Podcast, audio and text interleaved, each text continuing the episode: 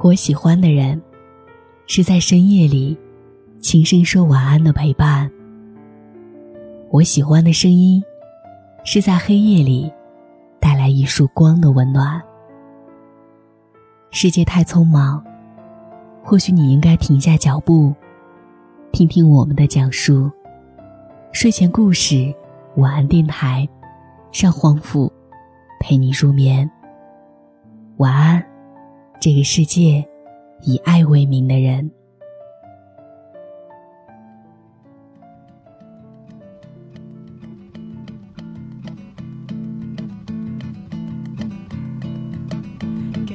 você que não sabe o que diz.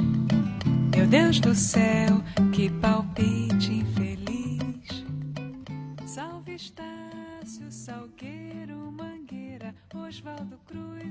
各位晚上好，我是黄甫，欢迎你在夜晚时分收听喜马拉雅独播的睡前故事晚安电台。我也欢迎你在收听节目的时候。加入我们的睡前故事公众微信平台，添加“睡前故事”为好友，就可以找到我们，阅读和聆听更多睡前故事。当然，关于我自己，你也可以通过在喜马拉雅当中搜索“黄甫小娇”或者“心有千千结”的方式来找到我所有的音频节目。同样呢，也可以在我的订阅号“黄甫”当中去找寻更多的好文章和好音乐。在那里，每晚会跟你道一声晚安。在今天的节目当中呢，想为各位带来的是一篇达达令的文字。不完美，才是人生的原色。这篇文章也是来源于达达令的公众号，他在江湖飘。也欢迎大家能够更多的关注达达令的文字以及达达令的新书。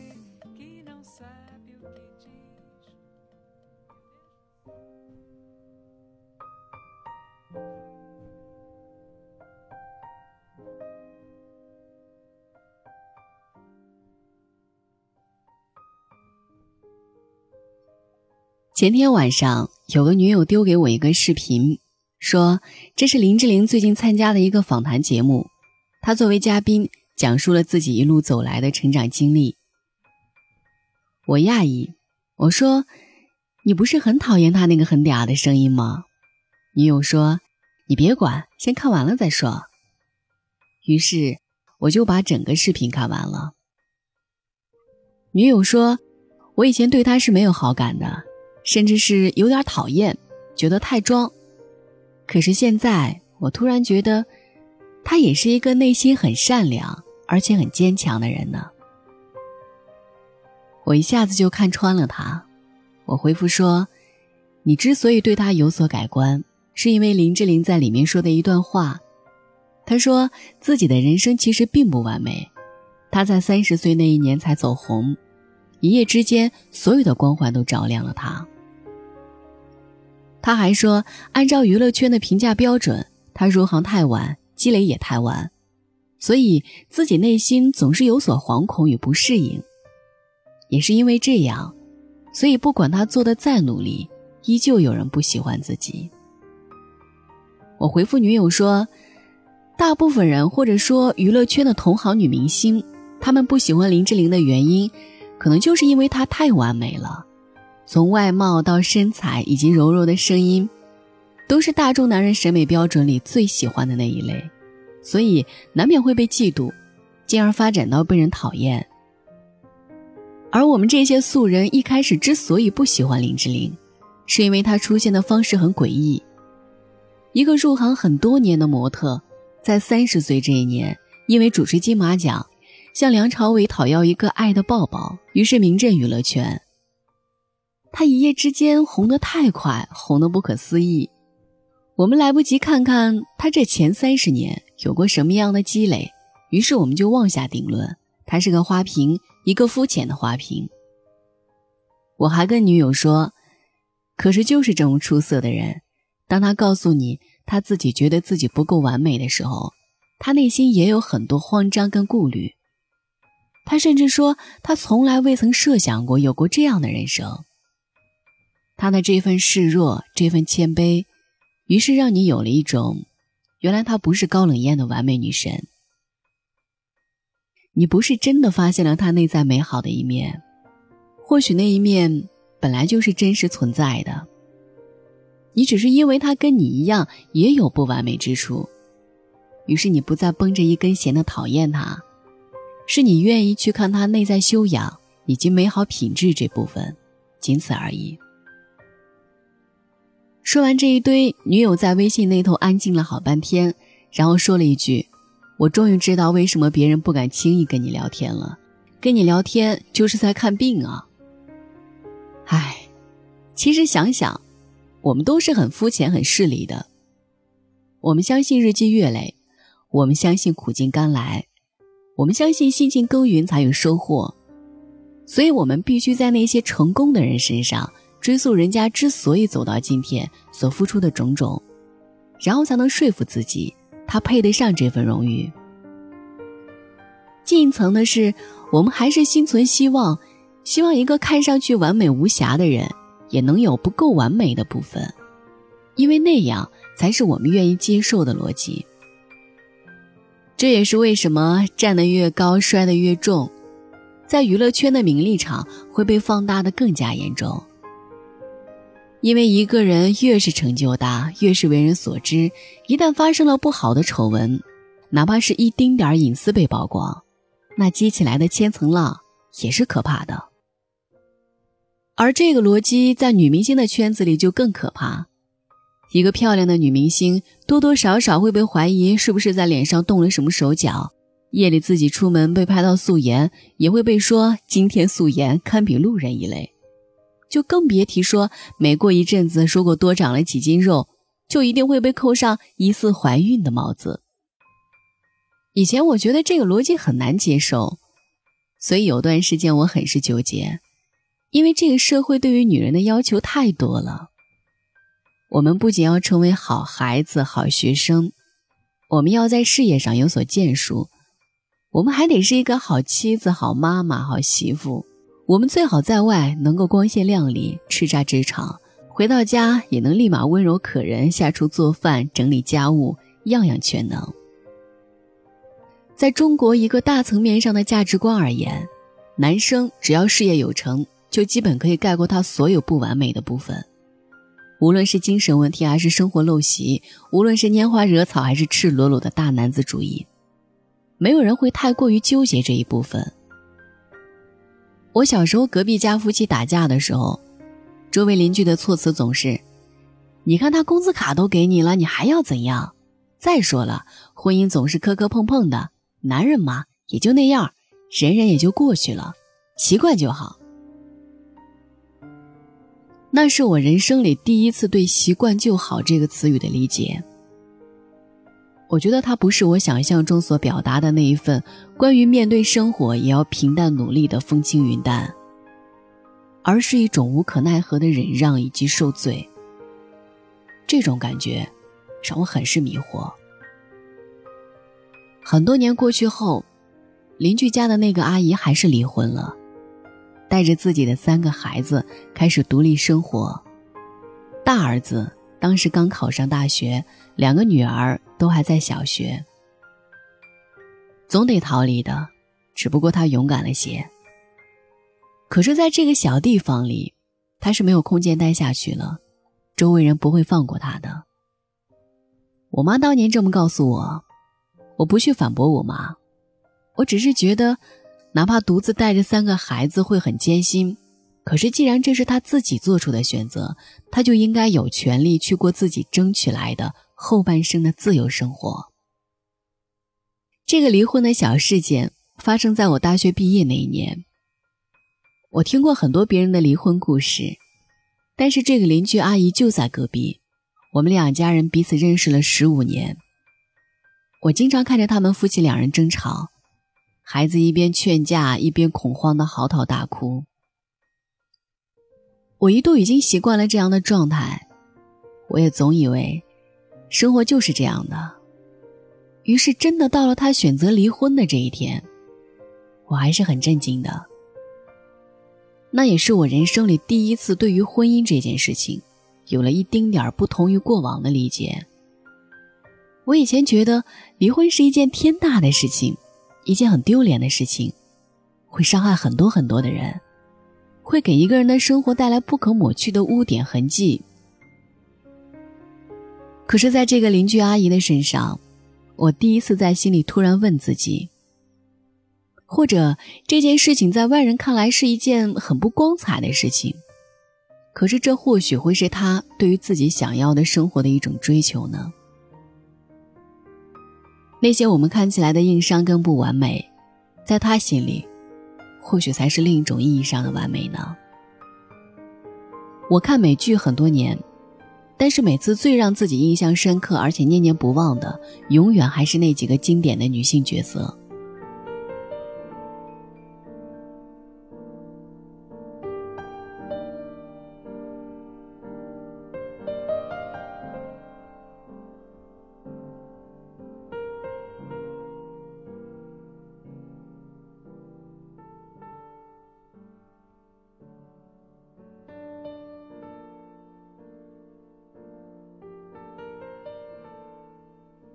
先说《老友记》，瑞秋逃婚以后成为落难小姐，为了生活，她必须学会找工作干家务。可是磕磕绊绊的她，就是做什么工作都做不好。每次她调剂出来的咖啡都会被其他几个小伙伴偷偷倒掉，而且还不能告诉她，因为她不能接受自己这么差劲，她需要被鼓励。我讨厌她的玻璃心，但是我更喜欢她理直气壮地说。人家本来就是大小姐，让我成为普通女生，也得给我点机会跟时间吧。还有莫妮卡是个强迫症，她一遍又一遍地整理客厅沙发上的枕头，不能错放一厘米。她前面交到的几个男朋友全都是人渣，可是她每一次都是全力以赴的去爱，对这份感情信以为真。她还很霸道，需要掌控全部的事情安排。每一年的圣诞节到来，他绝不允许任何人破坏他的节日大餐制作跟节目安排。他活得好累，可是我真心爱他。接着是《欲望都市》，讲述的是四个在纽约曼哈顿生活的单身女人的精彩故事。性爱专栏作家凯莉，深刻尖锐而又敏感善良，为了寻找真爱，一次性一次次受伤。她理性的一面。是接受了深爱他的亚当，而感性的一面驾驭不住，还是跟旧爱 Big 先生发生关系。最后的结果是，他什么都失去了。至于公关经理萨曼莎，她是个购物狂，更是个性欲至上的饥渴女人。她对任何事都充满自信或过度自信，从不掩饰自己的欲望和放荡不羁，还有坚强独立。事业有成，可是却惧怕爱情的律师卡兰达，以及始终妄想灰姑娘和白马王子的故事会发生在自己身上的夏洛特。这四个女人，无论从传统的评价标准，还是如今开放的女性主义逻辑评判，都算不上是好女人或者成功女人。她们身上太多硬伤，太多我们这个社会里女生的影子，只是我们不敢承认而已。可是当年这一部电视剧之所以大受欢迎，就是因为它毫无保留地把女人最虚荣、敏感、天真、梦幻那一面，淋漓尽致地表达了出来，如同黑夜里的一道光，撕裂在安静以及百无聊赖的生活里，让我们心底都冒出了那么一丁点儿冲动而又被认同的自豪感。我还想说的是，《傲骨贤妻》里的艾丽莎。她的人生履历太完美，名校律师专业毕业，嫁给一个优质老公，还有个钻石王是永远的备胎。她悉心教育两个孩子，一直平静而幸福。而终于有一天，她的丈夫出现桃色丑闻下台，于是自己要出山重新养家。她从基础的律师助理做起，然后一步步高升，继而成为律所合伙人。她还不满足于此。于是自立门户当老板，接着还去竞选检察官，周围很多男人成为他的助理，活脱脱一版美国《芈月传》。在这部美剧里，一样是女人不喜欢他，客户不喜欢他，竞争对手不喜欢他，可是到了最后的最后，每一个人都无比的尊重他。有人说他之所以被讨厌，就是因为太完美了。我觉得不是，他是太过善良而且慈悲，这是他的硬伤。他把所有的无奈苦楚，都化作了每一天夜里回家脱下高跟鞋，然后走到落地窗前，看着灯火辉煌的这个世界。此刻，可以有片刻的安宁，于是，轻轻抿下那一口红酒里。我每次心情不好的时候，就会看爱丽舍，看她的女强人姿态，更爱她卸下女强人外壳下的柔软与温柔。你有没有发现，小时候我们总是希望把自己最完美的那一面展示出来，我们习惯被赞美、被瞩目、被寄予厚望，将来必成大器。可是当我们长大以后，我们突然觉得，那些有些小缺点的女生其实更讨喜。或许这部分人里有心机婊，但是也有本就毫不介意展示自己不够完美之处的一类。从青春期发育开始，一直到刚进职场初期，我一直都是以女汉子的原则要求自己的，哪怕是当年互联网上还没有出现这个词语。可是我因为敏感自卑，于是一直强撑着，要好好表现，给家人争气，为自己争气。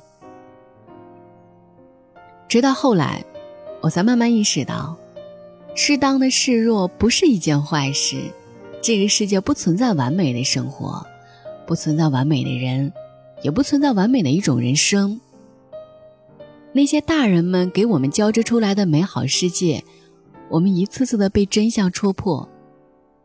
我们不能责怪这个世界是诡异的，我们只能去适应它，用自己天生柔软的部分，用自己与生俱来的性别优势。王小波说。人一切的痛苦，本质上都是对自己的无能的愤怒。我想起当年自己还去 KTV 的时候，唱的那一首梁咏琪的《花火》。如果爱是朵很脆弱的玫瑰，我也愿意承受不完美中的完美。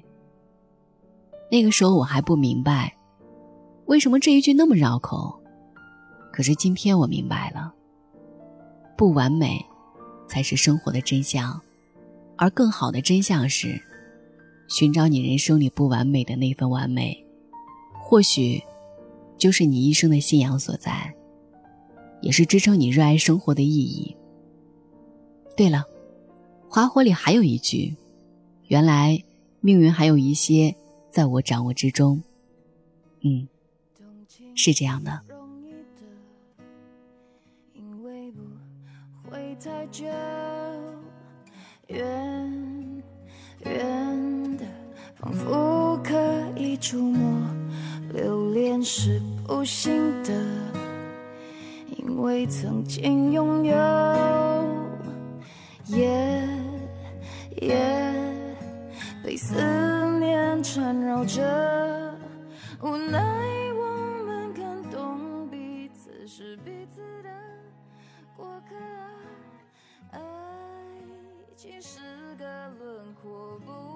这期节目就是这样。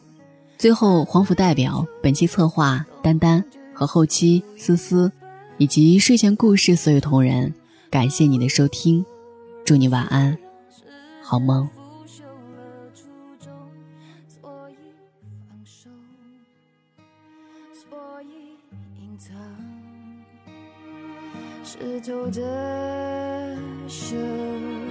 不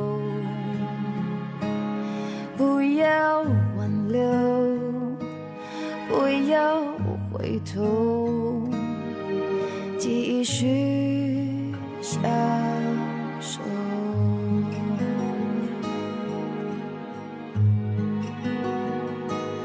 快乐是容易的，因为短暂逗留。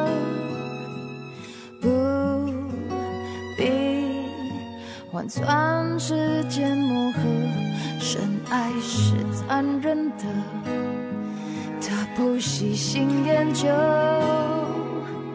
你我同困在这漩涡，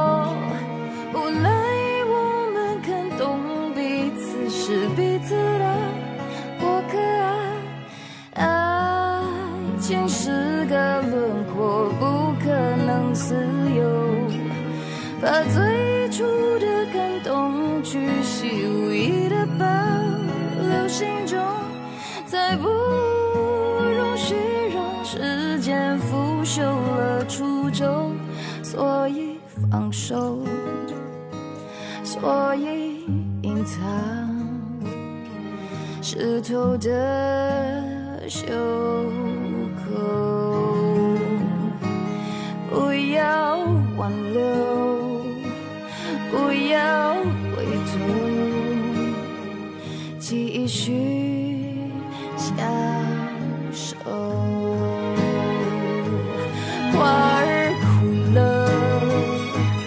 世界